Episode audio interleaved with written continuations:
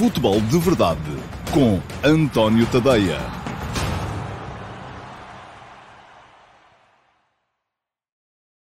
Olá, muito bom dia a todos e sejam muito bem-vindos ao uh, Futebol de Verdade de quarta-feira, dia 16 uh, de junho de uh, 2021, o dia que se segue, eu estava só aqui a abrir uma coisa, peço desculpa, dia que se segue à uh, estreia de Portugal no Campeonato da Europa, uma estreia vitoriosa, 3 a 0 à Hungria, em Budapeste, numa Puskas Arena que parecia, eu estava a ver o jogo na televisão e aquilo parecia-me... Uh, um, pareciam imagens vindas de outro planeta, de outro, de outro mundo. Uh, muita gente no estádio, toda a gente ao monte, barulho, uh, enfim, já não me lembrava. E vocês também não, com certeza, porque estas coisas, uh, a normalidade muito depressa passou a ser outra que não aquela a que nós toda a vida nos habituámos.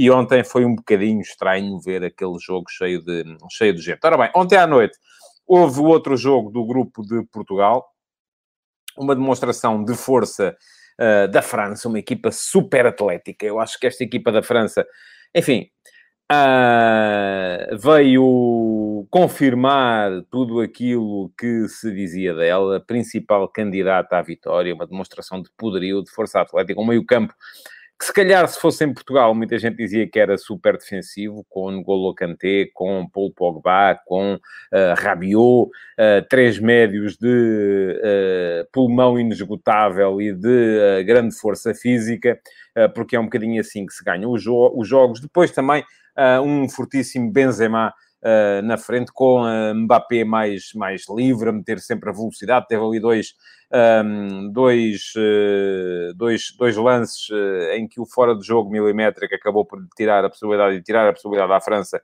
de ampliar o resultado e ainda a arte de Griezmann. Um, eu continuo a achar que esta França tem um problema apenas, que é, e pode haver quem discorde de mim, mas para mim é a qualidade da sua última linha defensiva. Não, não acho hum, particularmente forte a parceria entre Varane e Kimpembe. Um, acho que são dois uh, centrais que ficam a perder para os nossos, por exemplo.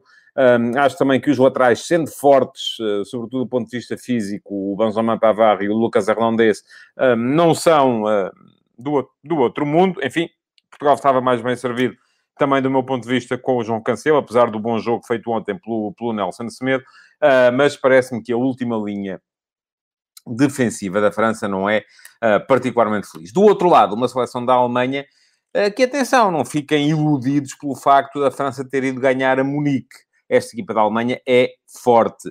Falta enfim, eu acho que a Alemanha teria a ganhar com a inclusão, por exemplo, do Timo Werner em vez do Serge Gnabry, uh, na frente, uh, mas o Werner é um jogador que está tem uma movimentação super interessante, acho que é, do ponto de vista da movimentação, um dos melhores pontas de lança do mundo, só que depois tem um problema a finalizar, está mal, tem estado mal, está sem confiança, e isto significará com certeza que, uh, por isso mesmo, o Joachim Löw não, não terá tido confiança nele para, para começar o jogo. Mas um bom meio campo, uh, o Tony Kroos, uh, o Gundogan, um, acho que o Kimmich está um bocadinho uh, desperdiçado ali como, como, como ala direito, mas não estou a ver a, a, a, equipa da, da Alemanha a mudar e provavelmente vai ser mais uma vez uma Alemanha a jogar assim contra Portugal neste 3-4-3, que é um bocado um decalque uh, do, do sistema uh, do, do Chelsea uh, e que por isso mesmo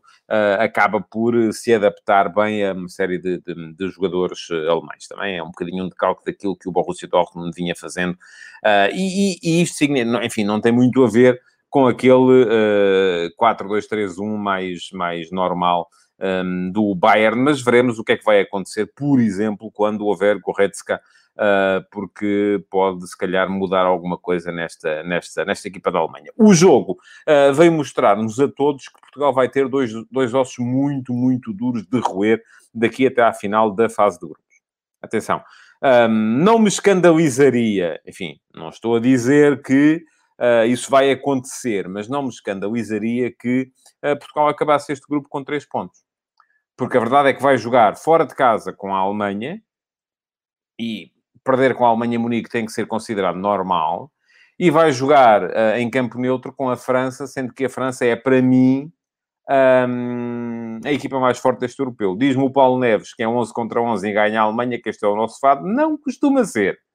Uh, não costuma ser, eu estou-me a lembrar ainda, parece que fez anos ontem ou anteontem, uh, aqueles 3 a 0 à, à Alemanha, salvo em Roterdão, no, no Europeu de 2000. Uh, portanto, não é líquido que seja assim. É verdade que depois apanhámos 4 Uh, por exemplo, no Mundial de 2014, perdemos também com eles 1 a 0 no Europeu de 2012. Uh, enfim, a Alemanha é sempre uma equipa que temos que levar muito, muito a sério e por isso mesmo uh, vamos ter que encarar este próximo jogo com, enfim, o que é que eu vou dizer? com alguma cautela.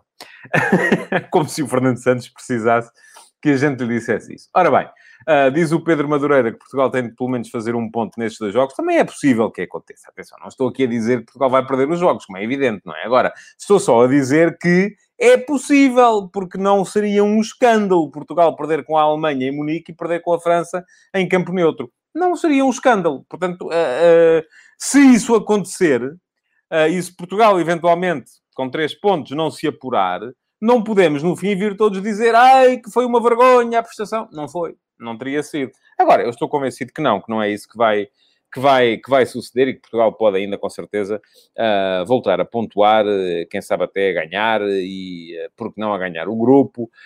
Porque há duas coisas que eu vos queria dizer relativamente ao jogo de ontem, ao Hungria-Portugal de ontem. A primeira é que só se pode ganhar o jogo que se está a jogar. Isto é, não dá para jogar o jogo seguinte. Não dá. É impossível. Portanto, uh, cada jogo traz os seus problemas, cada jogo traz as suas realidades uh, e não é de todo possível uh, num jogo assumir os problemas que vão ser apresentados no jogo seguinte. Portanto, Portugal, ontem, contra a Hungria, só tinha que enfrentar os problemas que trazia o jogo de ontem contra a Hungria. Não dava para estar a pensar nem na Alemanha, nem na França? Não, errado. A segunda coisa que eu tenho para vos dizer é que só dá para comentar o jogo que aconteceu. Não dá para comentar o jogo que poderia ter acontecido. Isto porquê? Quando joga a Seleção Nacional, Uh, bom, enfim, há aqueles comentários que são, uh, vêm com os óculos coloridos postos, não é? Que tal, estás sempre contra os jogadores do, e aqui colocar o clube um, respectivo. Uh, e agora, como cada vez há menos jogadores uh, uh, dos nossos clubes na seleção, a coisa já se alarga aos jogadores que foram formados no. Portanto, eu estaria sempre contra os benfiquistas, acho que eu estou sempre contra os jogadores que foram formados no Benfica, os sportinguistas, que eu estou sempre contra os jogadores que foram formados no Sporting, e os sportistas, que eu estou sempre contra os jogadores que foram formados no Porto. Não estou contra ninguém, eu limito-me a olhar para os jogos e uh, não sou anti-coisa nenhuma, não sou fundamentalista de coisa nenhuma, não, a, a sério, estou marimbando para, para, para essas realidades clubísticas, estou aqui para falar da seleção hoje, porque é da seleção que está em causa, e só posso comentar o jogo que aconteceu. E isto é, uma, é, uma, é um recado para aqueles que acham que Portugal devia ter jogado uh, com o Joaquim, o Manelo, o Francisco e não com aqueles que jogaram. Sei, Diz o Gonçalo Pimentel que o Rafa Silva foi o verdadeiro desbloqueador, a dor a muitos que não queriam lá. Bom, eu discordo, Gonçalo, mas pronto, já escrevi hoje de manhã. Acho enfim, há uma coisa que é evidente: o Rafa esteve nos três golos de Portugal. Não acho que tenha sido fundamental a entrada do Rafa para Portugal ganhar o jogo. Aliás, o primeiro gol nasce de uma má decisão e de uma má execução. Uh, portanto, uh, Agora, não vou com isto dizer, se o Rafa não tivesse entrado e tivesse entrado antes o João Félix ou o Pedro Gonçalves, teria sido muito melhor. Não sei. Não tenho essa, não tenho essa bola de cristal para poder dizer o que, é que, o que é que teria acontecido. Agora, posso comentar aquilo que aconteceu. E é um bocadinho para isso que aqui estou. Uh, o Luís Souza diz que temos que ter em conta que a Hungria uh, é muito fraquinha, isso foi visível, ainda assim, por teimosia do Fernando Santos, íamos empatando. Ora bem, o título deste, eu tenho que ir aqui outra vez ler, para não me enganar. Uh, o título deste futebol de verdade de hoje é, uma, é esse mesmo: persistência ou teimosia. Que são a mesma coisa. Mas uma é positiva, outra é negativa. Mas são a mesma coisa. Eu, se achar que tenho razão numa coisa, posso ser persistente ou teimoso. Quem concorda comigo ou admite a minha razão, acha que eu sou persistente. Quem discorda acha que eu sou teimoso. Diz-me o João Gonçalves. Onde é que o William Carvalho se enquadra no jogo de transições rápidas que o António Carreiro descreveu ontem? Ó oh, João, é o melhor 6 de Portugal para jogar em transições rápidas. Agora, você discorda, provavelmente, porque você está centrado no William a correr com a bola e tal, e ele tem aquele ar pesadão. Não, eu não estou centrado nisso. É o jogador que a jogar a 6 dá à equipa uma maior capacidade de passe. Isto quer dizer que eu acho que ele ontem esteve bem em campo até final. Não. Devia ter saído mais cedo. Ou eu ou o Danilo, um dos dois, mas como o Danilo fez um excelente jogo, uh, uh, se calhar foi uma boa opção e devia ter sido tomada mais cedo, na minha opinião. Diz o Mário de Oliveira que Rafa entrou mal, mas acho o Renato mais influente. Sim, eu acho que a alteração fundamental foi essa. Uh, e atenção, não tem a ver com a qualidade dos jogadores. Os jogadores que lá estão são todos bons. Ponham isso na cabeça. Aqueles que odeiam este, aquele, são todos bons. Todos bons. Agora, cada jogo traz necessidades próprias. E não dá para adivinhar antes quais são. Se vocês me perguntarem assim, contra a Alemanha, como é que, quem é que tem que jogar? Olha, não sei. Enfim, vamos ver. Aquele jogador, o Fernando Santos é que está a treinar com eles. Ele é que saberá a razão pela qual ontem, por exemplo, sacou do Rafa, foi o primeiro jogador a pôr em campo. Eu, na altura, achei, ah, epá, estamos a correr contra um muro, porque a Hungria está toda metida lá à frente da sua baliza. A última coisa que nós precisamos quando estamos a correr contra um muro é de velocidade. E, no entanto, o Rafa esteve nos três golos. Eu também não tenho a mania que sei, que sei sempre tudo. Aliás, nunca tenho a mania que sei sempre tudo. Acho que os jogos ensinam-me sempre lições. Ao contrário de muitos que andam por aí, que acham sempre que isto, contra a Hungria, não se pode jogar com dois médios. Não, não, contra a Alemanha temos que jogar com o não sei quê. Epá, vamos a ver. Depois do jogo, eu, eu gosto muito mais de acertar. É assim, não sou treinador, sou analista, sou comentador, sou jornalista, uh, analiso aquilo que aconteceu, posso antever. Já disse aqui, antes do europeu, o que, é que eu, o que é que eu achava que devia ser o modelo de jogo, o sistema de jogo, os convocados. Disse tudo antes. Agora, eu não tenho possibilidade de provar que tinha razão. Nunca terei essa possibilidade. E, portanto, eu tenho aqui duas possibilidades agora. Quer dizer assim, ah, se isto fosse como eu queria, epá, vinha à França e eram 8 a 0. Ninguém me pode dizer que eu estava enganado. Não. Mas eu também não posso provar que estava certo. Como não podem vocês, quando dizem que se fosse aquele ou outro ou aquele outro. Enfim, não, nada disso. Diz o John Sabaggio. Se não fosse o Rafa, Ronaldo... E tem uma águia, pois está, está tudo ligado. O Ronaldo não tinha como fazer os dois golos. Como é que sabe, o, o, o, o Johnson? Não é? Eu não sei. Agora, o que eu posso analisar é aquilo que aconteceu Uh, Diz-me o Gabriel Viana, o Renato Sanches deu mais verticalidade ao meio campo, é verdade. Se eu não concordo que teria sido uma melhor opção para jogar de início, não sei. À partida não me escandalizou o 11 inicial. Acho que devia ter sido ao contrário. O Apocalipse Forever diz-me: Rafa está nos três golos e o António diz que não foi essencial para a vitória. Presumo que o André Silva, do qual o António é fã, foi a chave para os três golos. Não.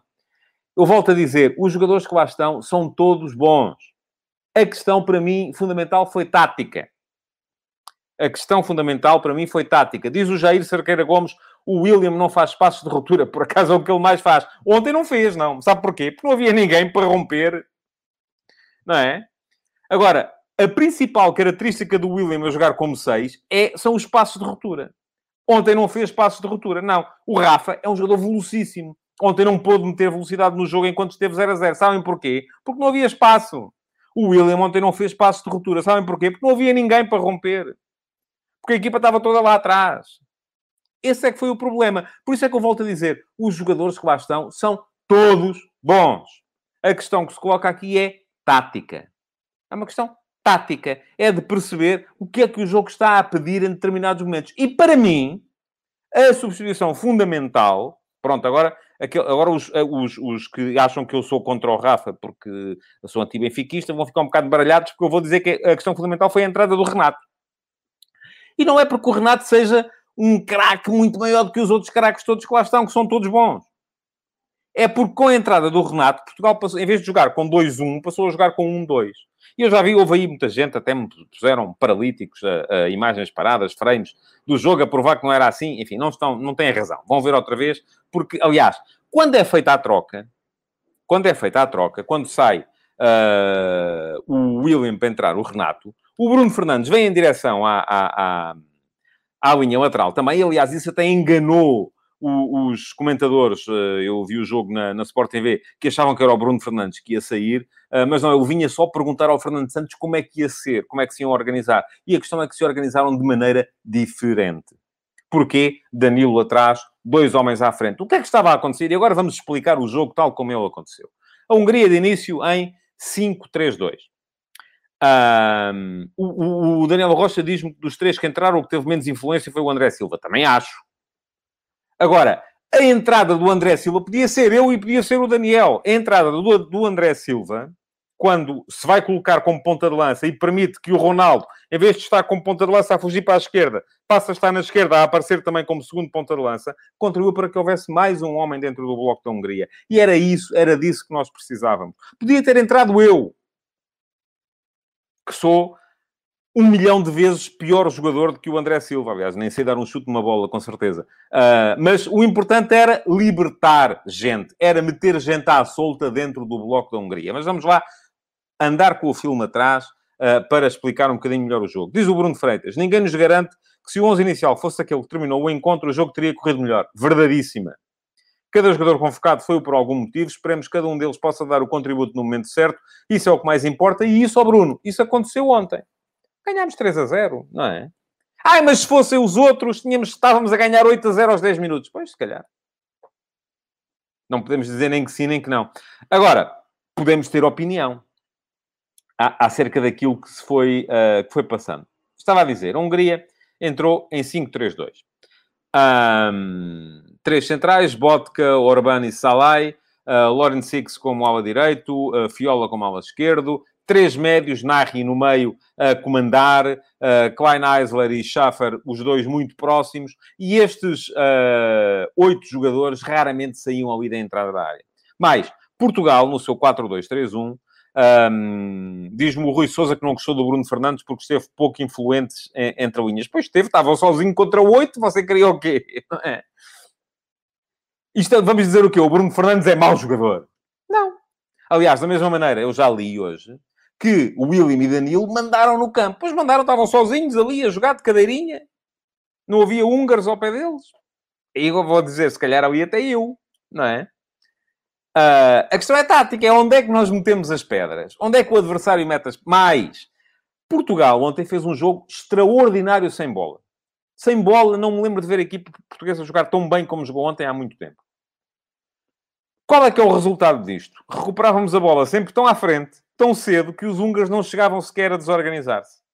A Hungria tentava sair, perdia a bola, ficava lá. Já nem saía dali, ficava ali. Consequências para Portugal. Incapacidade para jogar por dentro, para ligar o jogo por dentro, dentro do bloco da Hungria. E ora bem, eu convido, seja que equipa for, a jogar contra uma outra equipa de classe ou de nível, como é indiscutivelmente a seleção. Já não há seleções más nas fases finais, atenção, é? Aliás, nas fases finais, se calhar nunca houve a jogar contra uma equipa que está ali metida com oito homens à frente da área, sem dar espaço entre linhas e conseguir criar situações. O que é que Portugal foi fazendo? Foi circulando. Aquilo era posse de bola maciça, ah, mas era uma posse de bola muito uh, estéril. Porquê? Porque não havia gente dentro do bloco uh, para conseguir ligar o jogo. E se vocês apanham com uma linha de 5 e a seguir uma linha de 3 e mais 2 e estamos a tentar. Portugal, a bola vinha do, do Nelson Semedo para o Pep, do Pep para o Rubem Dias, depois entrava o Danilo ao William, e à esquerda ao Guerreiro, voltava aqui ao Pep, voltava o Danilo ao William, e aqui ao... E, tá, e andávamos nisto. Uh, era, parecia um, parecia um U invertido, o, jogo da nossa, da nossa equipa. E os húngaros estavam lá, metidos no, sua, na sua, uh, no seu acampamento, e o que é que nós metíamos dentro do bloco da Hungria? Dentro do bloco da Hungria, Portugal mete o Bruno Fernandes, a jogar como 10, o Cristiano Ronaldo a jogar como ponta de lança, mas o Cristiano Ronaldo sempre, e eu percebo, não concordo, mas percebo, o Cristiano Ronaldo ali metido e a ver assim, a bola não chega cá, o que é que eu faço à minha vida e tal. Olha, vem aí o Jota, deixa-me deixa ir ali à esquerda à procura da bola. E era isso que acontecia. Sempre que o Jota vinha para dentro, para Portugal ser capaz de ter dois homens dentro do bloco da Hungria juntarem-se ao Bruno Fernandes e assim, eventualmente, conseguirmos fazer alguma ligação, o Cristiano ia para fora. E, portanto, uh, havia trocas posicionais, sobretudo entre o Neto, uh, perdão, entre o Jota e o, e o, e o Cristiano, mas não havia capacidade para surpreender. Portugal manteve sempre o 4-2-3-1. O que é que isto? Podíamos ter marcado? Claro que podíamos. E se calhar, em condições normais, teríamos marcado. Portugal tem, na primeira parte, três ocasiões claríssimas para fazer golo. Há um, aquele primeiro remate do Diogo Jota para o Gulacho defender, que se ele tem levantado a cabeça, percebido que tinha o Cristiano isolado à sua esquerda, metia-lhe a bola e era golo. Não tenho dúvidas disso. Há depois um livro do Bruno Fernandes que o Diogo Jota ganha à frente da defesa e chuta para fora. Isto foram aos 5 e aos 9 minutos. E depois há ainda, aos 43 minutos, um cruzamento do Bruno Fernandes que o Cristiano Ronaldo, na cara do guarda-redes, a bola parece sofrer um desvio antes, na cara do guarda-redes mete a bola por cima. Portanto, em condições normais, destas três entravam duas. E a tática do Fernando Santos tinha sido maravilhosa. Não é?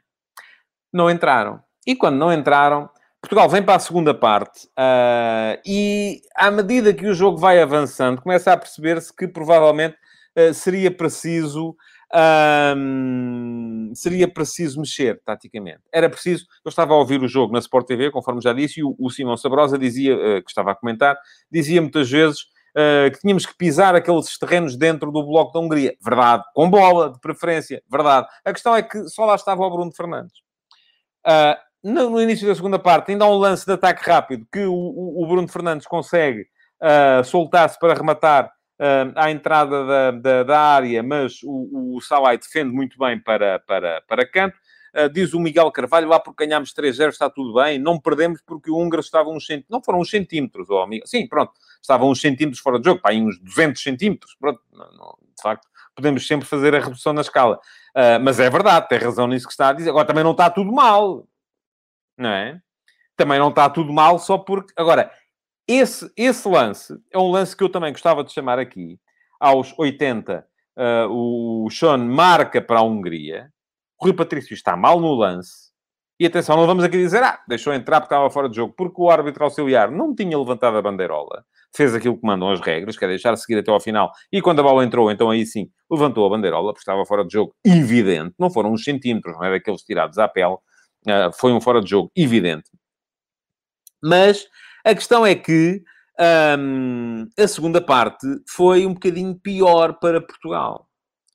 Portugal continuava a fazer aquele jogo circular, em U invertido, a Hungria lá acantonada e às vezes com mais capacidade para ir saindo.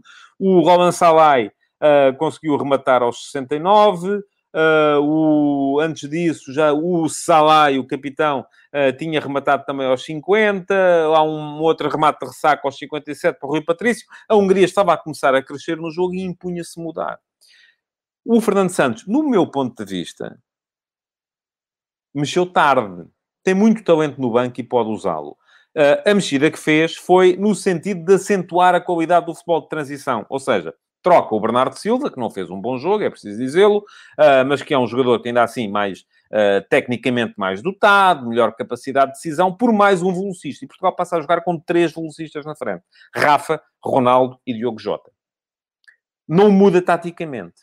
A entrada do Rafa no jogo, que é aos 70, não é positivo. Nos primeiros minutos não foi positivo. Ele tomou ali um par de más decisões, Uh, e para mim aquilo era um bocadinho. Estamos, já disse aqui há bocadinho, estamos a correr contra um muro e aquilo que metemos é mais velocidade. Quando aquilo que temos que meter é uma estratégia diferente. E isso Fernando Santos não fez. E atenção, nada contra o Rafa, que veio a ser decisivo, embora com alguma sorte, no lance que verdadeiramente desbloqueou o jogo. E aí está. O lance que verdadeiramente desbloqueou o jogo é fruto de uma outra situação, que é das, das trocas que Fernando Santos faz aos 81 minutos, depois do gol anulado ao, ao, à, à Hungria. E o gol anulado à Hungria é um bocadinho a prova de que, enfim, não foram uns centímetros, como dizia aqui um de vós há bocadinho, foram ainda assim uns centímetros largos, mas é a prova de que podia correr mal. Não é? E que estávamos a aproximar-nos do fim do jogo e com 0 a 0. E um empate no jogo de ontem podia ser muito, muito complicado. Pergunta-me o Paulo Neves, até aos 80 minutos, eu gostei do jogo de Portugal. Acho que foi muito bom sem bola, foi, uh, teve pouco risco com bola. E acho que a partir a alteração que é feita aos 81 minutos deveria provavelmente ter sido feita, estando o jogo 0 a 0, deveria provavelmente ter sido feita por volta da hora do jogo, 20 minutos antes. É o que eu acho. Agora, não posso provar, é a minha convicção, portanto, não posso provar que tenho razão. Aos 81 minutos, um, Fernando Santos mexe taticamente. E atenção, volto a dizer, não estou aqui a dizer que o A é melhor que o B, que o C é melhor que o D. Não. Taticamente, aquilo que o jogo estava a pedir era aquilo que o selecionador fez aos 81 minutos. O que é que mudou? Troca William por Renato, e quando troca William por Renato, hum, a equipa deixa de jogar em 2-1 para passar a jogar em 1-2. O que é que isto influencia? Em vez de termos mais pedras e o tal jogo de cadeirinha que o William e o Danilo estavam a fazer, ali a passar a bola de um para o outro, onde não havia húngaros, passámos a ter dois jogadores dentro do bloco da Hungria. Em vez de estar lá o Bruno Fernandes. O Bruno Fernandes, sozinho, o Nagy chamava-lhe um figo. Quando o Nagy era ultrapassado ou, ou não conseguia tapar-lhe as linhas de passo, por isso é que ele esteve pouco em jogo, uh, aparecia ou o Klein Eisler ou o Schaffer, e portanto havia três médios ali a, a, a rodear e a impedir o abastecimento ao Bruno Fernandes. A partir daquele momento, em vez de estar Bruno Fernandes mais central, no meio do bloco da equipa da Hungria, Portugal passou a ter dois jogadores. Passou a ter o Bruno Fernandes na meia-direita e o Renato Sanches na meia-esquerda. Ambos dentro do bloco. E, curiosamente, é de um lance em que o Bruno Fernandes, mais atrás do que vinha jogando até aí, e com mais espaço, uh, consegue ver o Rafa e mete-lhe a bola, um bom passo, um excelente passo do Bruno Fernandes para o, para o Rafa. O Rafa depois tenta fazer um cruzamento atrasado, a bola uh, do cruzamento do Rafa vai bater no Salai, no Salai defesa, não é? No Salai avançado, e em vez de ir atrasada, vai um bocadinho mais para a frente e vai em direção ao Rafael Guerreiro, que por sua vez remata, mas o remate também bate no Orban e trai o guarda-redes, o, o. Portanto, foi um golo um bocadinho ali às três tabelas. Um, eu acho que a definição do lance foi afortunada para Portugal e por isso mesmo não, não, não valorizo tanto a definição e a intervenção do Rafa e do Rafael Guerreiro, que foram os dois últimos a tocar na bola, valorizo mais a questão tática que permitiu que eles estivessem naquela posição. Há outra alteração, e atenção, dizem-me assim, o André Silva praticamente não tocou na bola. É verdade. Mas o facto, e já o disse aqui há bocadinho, o facto de ele ter entrado para a ponta de lança e de o, não estando como ponta de lança, estando a jogar mais sobre a esquerda, o, o, o Cristiano Ronaldo não poder sair de lá, não é? O Cristiano Ronaldo é um jogador de movimento.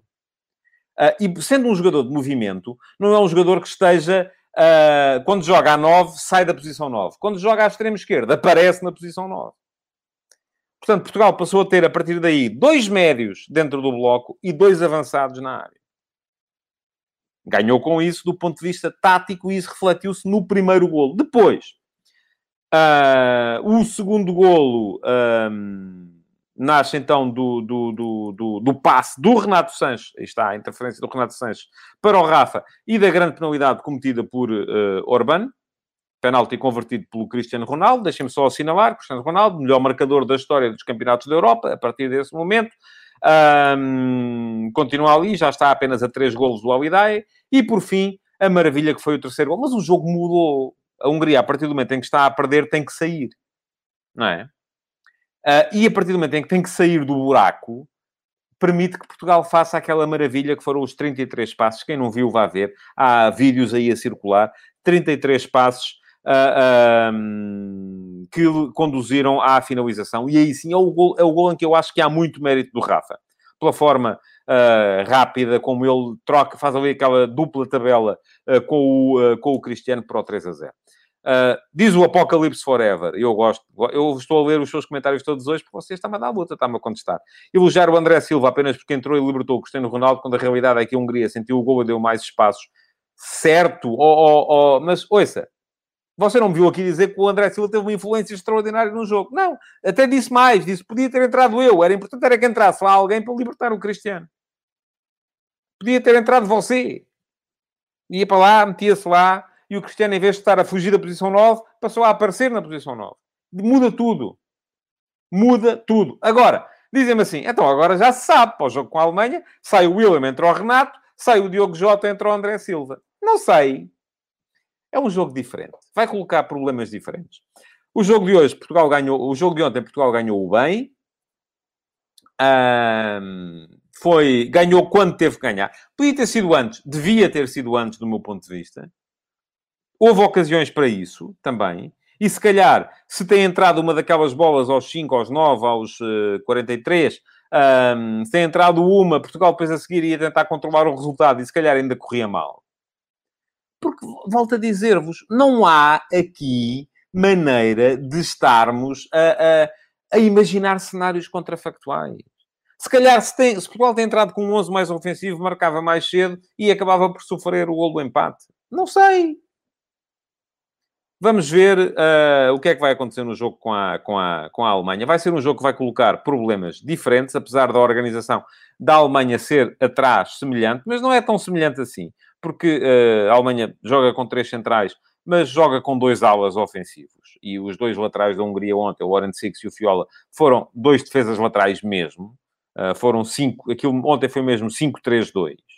Ah, sendo que o 5-3-2 muito atrás, até fruto da atitude agressiva de Portugal e do excelente jogo de Portugal uh, uh, sem bola. Porque quando, quando eu digo que Portugal jogou muito bem sem bola e que impediu a Hungria de atacar, porque isso é verdade, Portugal recuperou muita bola no meio campo ofensivo.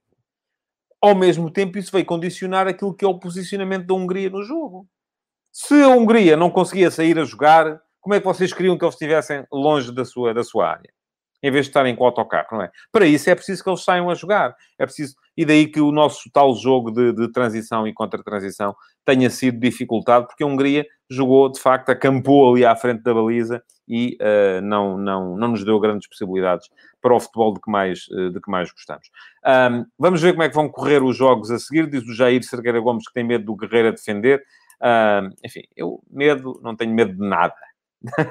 Agora, Uh, vamos, vamos apanhar pela frente, obviamente, dois adversários muito mais, mais fortes. O Nuno Lázaro acha que o Fernando Santos não estuda os adversários, eu não sei em que é que se baseia para dizer isso. Joga sempre com dois médios defensivos, não é verdade, Nuno. Uh, aliás, eu até acho que podem jogar estes. Agora, se o jogo pedir isto, e o jogo ontem pediu, não é?